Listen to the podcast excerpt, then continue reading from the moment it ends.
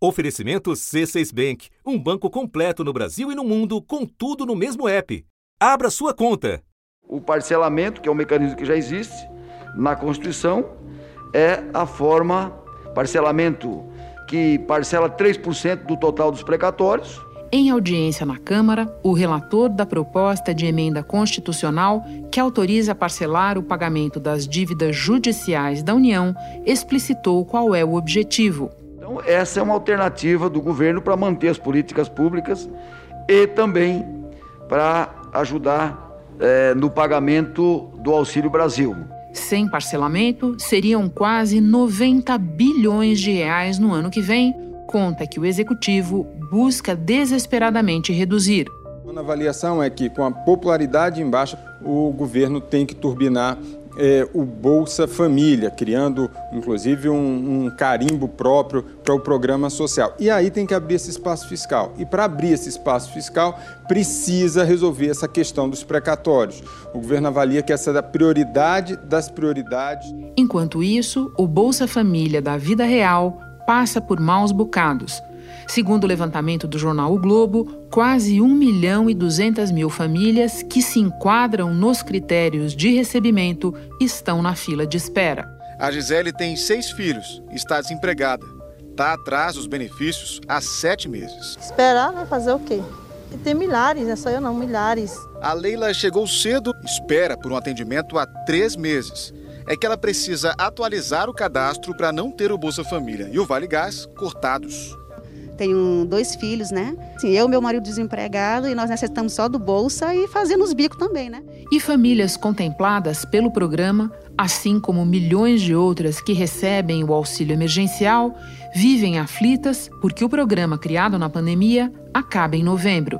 A Manuela é angolana, mas tem filhos brasileiros. Levou dois anos para conseguir ser beneficiária do programa Bolsa Família. Regularmente eu recebo 171 reais. Agora com o auxílio eu estou recebendo 375. Na verdade esse dinheiro só, só dá para pagar a água e a energia. Se restar 100, aí eu compro fruta para os meninos. E no entanto, nunca antes um programa de transferência de renda foi tão urgente. Uma pesquisa da Fundação Getúlio Vargas mostra que, com a pandemia, a desigualdade no país aumentou e os pobres estão cada vez mais pobres. Antes da crise sanitária, o Brasil tinha 23 milhões de pessoas vivendo abaixo da linha de pobreza. Agora são 27 milhões. Da redação do G1, eu sou Renata Loprete e o assunto hoje é a vulnerabilidade dos programas sociais no Brasil. No momento em que se discute o Bolsa Família dos sonhos do governo Bolsonaro, o programa que já existe padece de fila de espera depois de sofrer enxugamento contínuo de recursos em anos recentes. Neste episódio, vamos procurar entender o significado e as consequências desse processo com a socióloga Marta Reste, professora titular do Departamento de Ciência Política da USP e pesquisadora do Centro de Estudos da Metrópole. Antes falo com a jornalista Fernanda Trisotto, repórter do jornal O Globo. Quarta-feira, 15 de setembro. Fernanda, talvez nem todo mundo que nos ouça se lembre de que num passado não muito distante não havia fila para o Bolsa Família. Todo mundo que se inscrevia e que atendia aos critérios do programa passava a receber o benefício. Você pode detalhar como e por que isso mudou ao longo dos anos recentes? É verdade. A fila do, de espera pelo Bolsa Família ela estava zerada desde julho de 2017 e ela voltou a se formar durante o governo Bolsonaro. Na verdade, ela aumentou nesse período, né? Porque o que acontece com Bolsa Família? Todo mês tem uma oscilação normal no número de beneficiários. Tem famílias que entram no programa, outras que saem, então tem ali um fluxo de entrada e saída que faz parte da natureza do programa. Mas a pobreza começou a pegar mais. Por quê? Em 2015 e 2016 a gente viveu uma recessão econômica. Então, a partir de 2017, que era essa data da fila zerada, começou a haver uma pressão maior, mais pessoas que precisavam ter acesso ao benefício. E por isso que essa fila começou a se formar. Em junho de 2019, por exemplo, ela tinha 229 mil pessoas, mas ela chegou ao pico em março de 2020, quando foi o começo da pandemia, com 1 milhão e 600 mil, mil famílias que estavam aguardando para serem incluídas no benefício.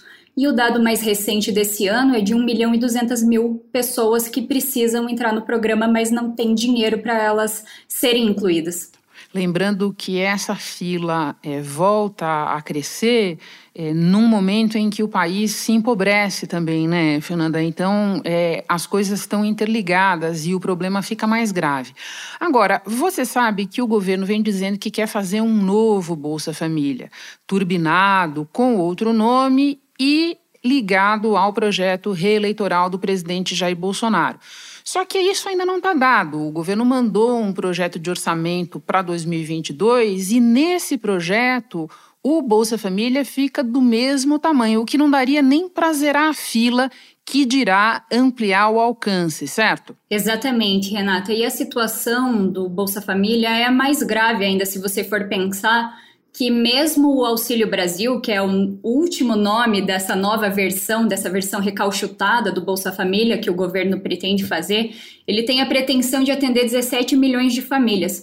Mas a gente já tem 14 milhões e 600 mil que fazem parte da folha de pagamento do programa, e com essa fila de 1 milhão e 200 mil pessoas que estão esperando para ingressar no programa, você já roubou quase todo o espaço para colocar mais mais pessoas. Se o governo quer ampliar o valor do benefício, isso também significa que ele vai mexer ali nas linhas de pobreza, de pobreza e extrema pobreza, que são as linhas de elegibilidade do programa. Para se candidatar ao Bolsa Família, é necessário que a família esteja inscrita no cadastro único para programas sociais do governo federal com dados atualizados há menos de dois anos. Se você mexe nisso, você está assumindo que tem mais pessoas que vão entrar. E aí a gente gera um grande problema, porque a gente já não consegue atender as pessoas que têm direito agora, porque não tem dinheiro. Então, como é que a gente vai viabilizar isso? É uma questão que está em suspenso, porque, como você mesma já falou, essa proposta de orçamento para o ano que vem, por enquanto, ela ainda é um pouco fictícia, porque o governo espera resolver o embrólio dos precatórios e, com essa resolução, abrir espaço fiscal para ampliar o Bolsa Família, mas não tem garantia nenhuma que isso vai acontecer. Vamos então nos deter um pouco mais no que o governo pretende fazer para que isso eventualmente se torne realidade. Já faz mais de um mês que ele enviou ao Congresso uma medida provisória em que o novo programa está desenhado e também uma proposta de emenda à Constituição para resolver essa encrenca dos precatórios que você está mencionando. Nosso episódio não é sobre precatórios, porque isso é uma discussão que cabe sozinha num episódio, mas eu quero de qualquer maneira que você nos atualize. Como é que está essa discussão? Os precatórios, o governo tinha duas opções. A primeira é essa PEC que você mencionou, em que o governo sugere que esses precatórios, que são dívidas da União com pessoas físicas, jurídicas, estados e municípios, e que já foram reconhecidas pela justiça, elas não cabem mais recorrer dessa decisão, ele sugere que seja feito um parcelamento em até 10 anos dessa, dessas dívidas. E isso abriria um espaço para ampliar o Bolsa Família. Paralelamente, o governo também estava negociando com Poder Judiciário uma solução via CNJ, mas por causa dos atos de 7 de setembro e toda aquela crise institucional, essa solução ficou meio parada. Então a gente está dependendo da PEC dos precatórios avançar na Câmara dos Deputados, onde ela está sendo analisada na CCJ ainda, na Comissão de Constituição e Justiça. Lembrando que quando você fala solução via CNJ, estamos falando do Conselho Nacional de Justiça e seria uma solução em que o Judiciário ajudaria o governo a formatar o que ele poderia pagar agora, o que ele poderia deixar para depois, parcelamentos, etc. E você mesmo disse que essa não parece ser a saída no momento. Fernanda, para terminar, você conversou com pessoas que estão vivendo essa aflição. Pode compartilhar alguma dessas histórias conosco? Ah, as histórias são muito tristes, Renata, porque são pessoas que têm famílias que já tiveram uma situação de vida mais confortável e com o passar dos últimos anos, com a crise econômica pegando, elas foram decaindo de qualidade de vida e com a pandemia veio um grande baque. Sabemos que a pandemia trouxe uma inflação é, nos alimentos para o mundo todo. Então, já decidido por nós, é uma proposta mínima é, de 50% para o Bolsa Família, que agora chama-se Auxílio Brasil aqui. O Bolsa Família paga um benefício médio de 189 reais a 14 milhões e 600 mil famílias. E não foi reajustado no governo Bolsonaro. A inflação, desde o último reajuste até junho deste ano, foi de 15,8%, segundo o IPCA. Elas tiveram renda, a renda totalmente interrompida. Então, uma pessoa com quem eu conversei, a Janaína Trindade, ela é uma dona de casa, mora no Paraná, na região metropolitana de Curitiba. Ela tem cinco filhos com idades entre 2 e 15 anos, um marido que era vigilante, que era o provedor da família e que depois de um AVC teve sequelas e além de comorbidades que ele já tinha, ele não consegue mais trabalhar. Eles estão desde 2014 tentando uma aposentadoria, mas as comorbidades que eles que esse marido tem não se enquadram no, nas listas, na lista do INSS. Então, uma possibilidade é tentar um BPC, que é o benefício de prestação continuada, mas para isso eles precisam de laudos médicos, não têm acesso ao SUS, não conseguem marcar essas consultas com facilidade, tampouco tem dinheiro para pagar uma consulta particular. A Janaína sobrevive com Bolsa Família. Atualmente ela está recebendo 428 reais por mês sendo que 400 reais ela paga aluguel. Então ela sobra para ela sustentar esses cinco filhos e o marido que está acamado 28 reais. Ela depende totalmente da solidariedade de estranhos. Ela pede doação de roupas porque ela faz um bazar na própria casa. E ela me disse que não adianta ela ir no mercado e na farmácia, que são estabelecimentos perto da casa dela, porque ela não tem dinheiro.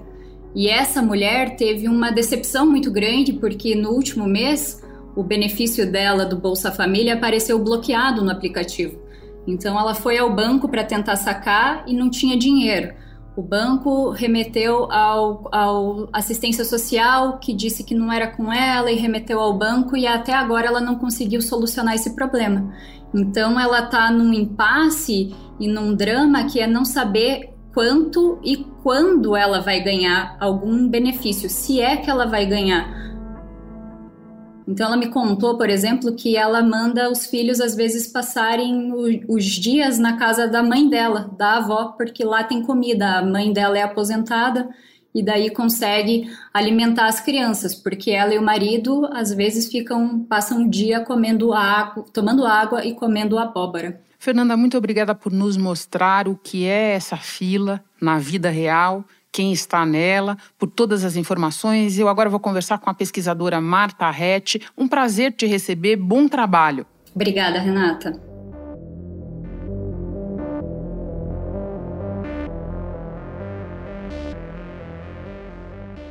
Marta, num novo estudo, você e outros pesquisadores da USP, do IPEA, da UERJ analisaram a trajetória de quatro programas sociais diferentes entre os anos de 2010 e 2019. E descobriram que, ao contrário do que muita gente poderia imaginar pela importância eleitoral que o Bolsa Família tem para os políticos, ele é um dos programas mais vulneráveis a cortes, a reduções. Por que é assim? Porque o Bolsa Família ele tem uma estrutura de decisão que protege menos os seus beneficiários. Eu vou fazer uma comparação com o BPC. O BPC é um programa também assistencial, porém para idosos comprovadamente pobres, né, que tem é, um, benefício de é, um salário mínimo e ele é um programa não contributivo, né. O BPC é um programa muito controverso, ele esteve em todas as propostas de reforma previdenciárias, mas ele sobreviveu. E por que que ele sobreviveu? Porque ele está na Constituição. Então, para mexer no BPC, reduzir né, o valor do benefício ou reduzir o número de beneficiários, é preciso mudar as regras de entrada e de permanência é, no BPC pelo mecanismo constitucional, o que significa que pelo menos três quintos dos parlamentares, em duas sessões consecutivas, têm que ir lá numa votação nominal e deixar a sua digital de que é, eles votaram a favor de uma redução de benefícios para os pobres idosos. O Bolsa Família não tem essa regra.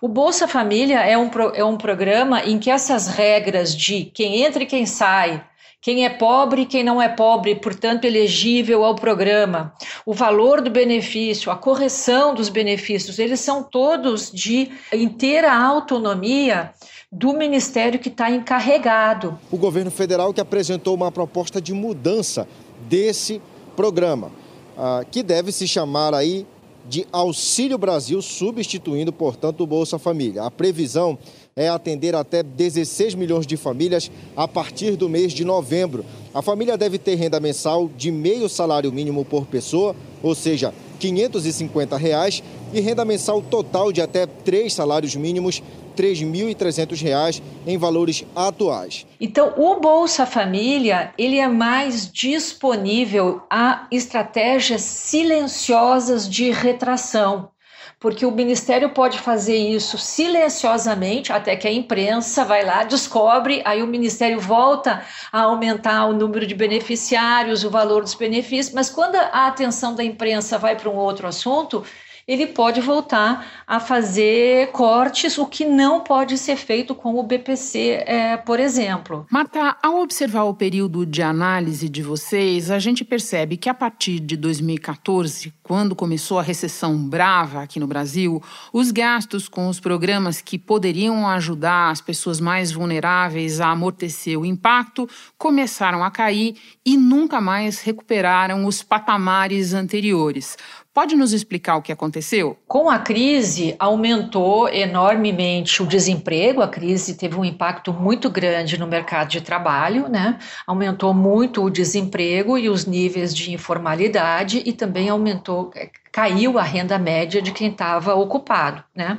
Então, obviamente, aumentou a pobreza e o que, que deveria ter acontecido, né, se nós tivéssemos programas de combate à pobreza de Estado no Brasil? Os governos de plantão, no caso, é, os governos é, Temer e depois o governo é, Bolsonaro, né, deveriam ter aumentado o gasto com o Bolsa Família em termos de aumentar pelo menos o número de pessoas que estavam elegíveis ao programa, mas isso não aconteceu. O que aconteceu é que as pessoas que iam sendo desligadas do programa por razões A, B ou C não eram repostas, né?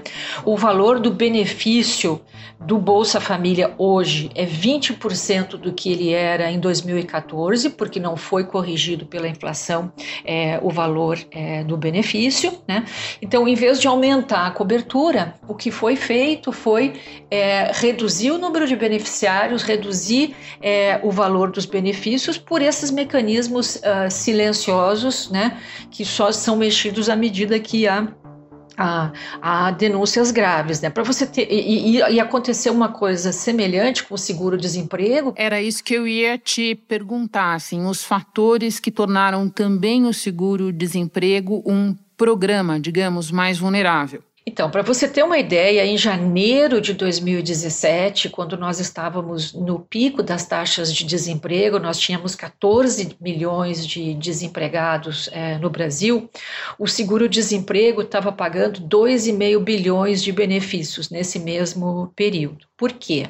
É, no governo Dilma, houve uma mudança nas regras do seguro-desemprego para se combater o que se avaliava à época como uma espécie de conluio entre empregadores e empregados. Também mudaram as regras para receber as parcelas do seguro-desemprego. O pagamento será feito entre três e cinco parcelas de acordo com o tempo de serviço, mas também de acordo com a quantidade de vezes que o trabalhador solicita o benefício.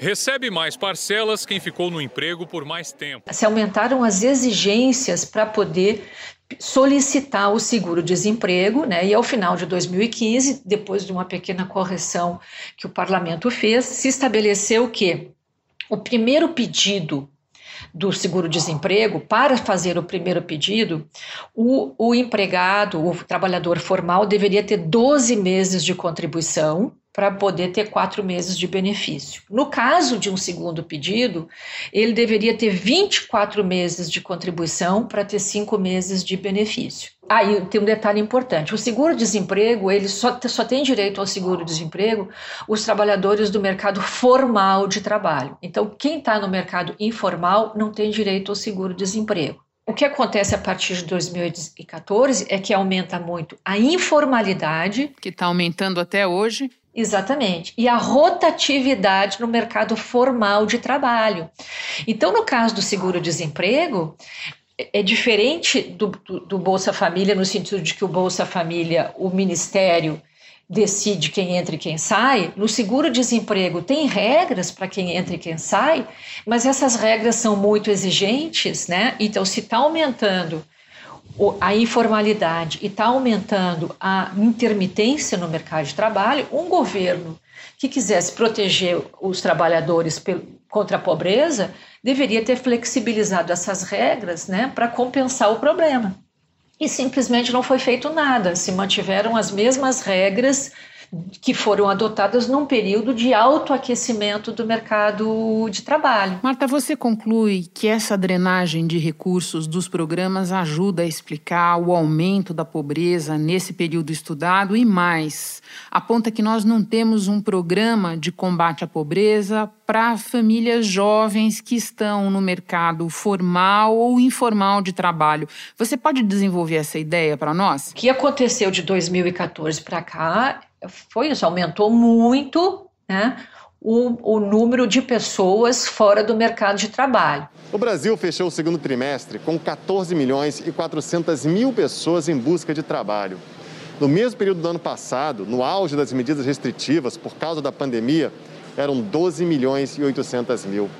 Mas na comparação com o primeiro trimestre deste ano, teve uma leve melhora. E o motivo? O aumento do número de pessoas trabalhando por conta própria. No Brasil, nós temos um programa de, de, de, proteção contra a pobreza dos mais velhos, que, né, aqueles que têm mais de 65 anos de idade, que não fizeram contribuição. Né? Então, se você considerar que o salário mínimo ele protege é, contra a pobreza, nós não temos velhos privados de alguma proteção é, no Brasil. Na verdade, essas famílias é, jovens, muito possivelmente com filhos, né, elas são muito suscetíveis, como nós vimos de 2014 para cá, a cair na pobreza por uma crise no mercado de trabalho e não ter é, uma compensação é, de renda, né? Com três filhos, desempregada, noivo também, sem emprego. Marcele, você vive com a renda do Bolsa Família mais ou menos 200 reais. Esse dinheiro dá para quê? Nada. Completamente nada. O que você compra quando vai no mercado? Arroz, feijão, óleo, açúcar. Sua família come carne? Sim, muitas das vezes é muito difícil. Às vezes é criança chorando, querendo as coisas, e você não ter. E isso acontece porque basicamente é, o Bolsa Família, que é o maior é, programa, né, o seu mecanismo de decisão é que o, o programa obtém um montante no orçamento é, federal e o Ministério ajusta o número de pobres, né, o número de elegíveis ao orçamento disponível. Né? Quando, na verdade, é, deveria ser o contrário. Né? É, nós deveríamos avaliar quantas pessoas estão em situação de vulnerabilidade é, no Brasil e ter um programa que se ajustasse a essa carência. Marta, eu termino voltando ao teu ponto inicial sobre a vulnerabilidade do Bolsa Família. Existe algo que pode ser feito institucionalmente ou por decisão política que blinde melhor o programa? Eu não penso que nós deveríamos constitucionalizar o programa, porque constitucionalizar o programa tornaria o nosso orçamento ainda mais rígido, o que de fato é um problema sério no Brasil. Mas eu acho que nós devíamos começar pelo número de pobres, né? definir com clareza o que, que é ser pobre no Brasil, né? calcular o que, que nós podemos uh, pagar realisticamente, dado o nosso orçamento, né? e, mas, sobretudo, ter fontes estáveis para o programa que não sejam sujeitas seja aos ciclos econômicos, né, porque quando você tem aumento, crise econômica, você tem aumento da, da, da, pobreza e queda das receitas governamentais. Aí os programas mais frágeis, como o Bolsa Família, são os primeiros candidatos a cortes, né? Marta, muito obrigada por compartilhar o teu conhecimento conosco. Uma alegria conversar com você. Eu estava com saudades. Bom trabalho. Obrigada, Renata. Parabéns para você aí pelo seu programa. Antes de terminar, um lembrete: o pagamento da sexta e penúltima parcela do auxílio emergencial começa em 17 de setembro para os beneficiários do Bolsa Família e em 21 de setembro para os demais. Os valores variam de R$ 150 a 375 reais. Vale lembrar que depois do prazo de autorização de saque, o dinheiro precisa ser movimentado em até 120 dias ou o valor é devolvido à União. Você encontra o calendário completo de pagamentos e saques no link deste episódio no G1.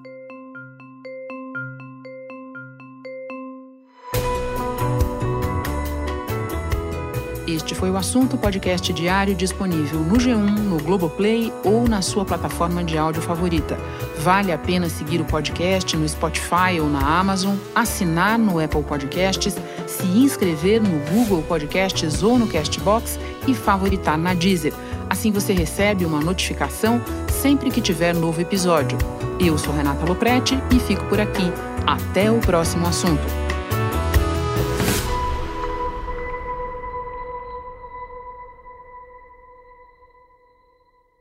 Você no topo da experiência financeira que um banco pode oferecer. Escolha um banco completo no Brasil e em qualquer lugar do mundo. Abra sua conta no C6 Bank.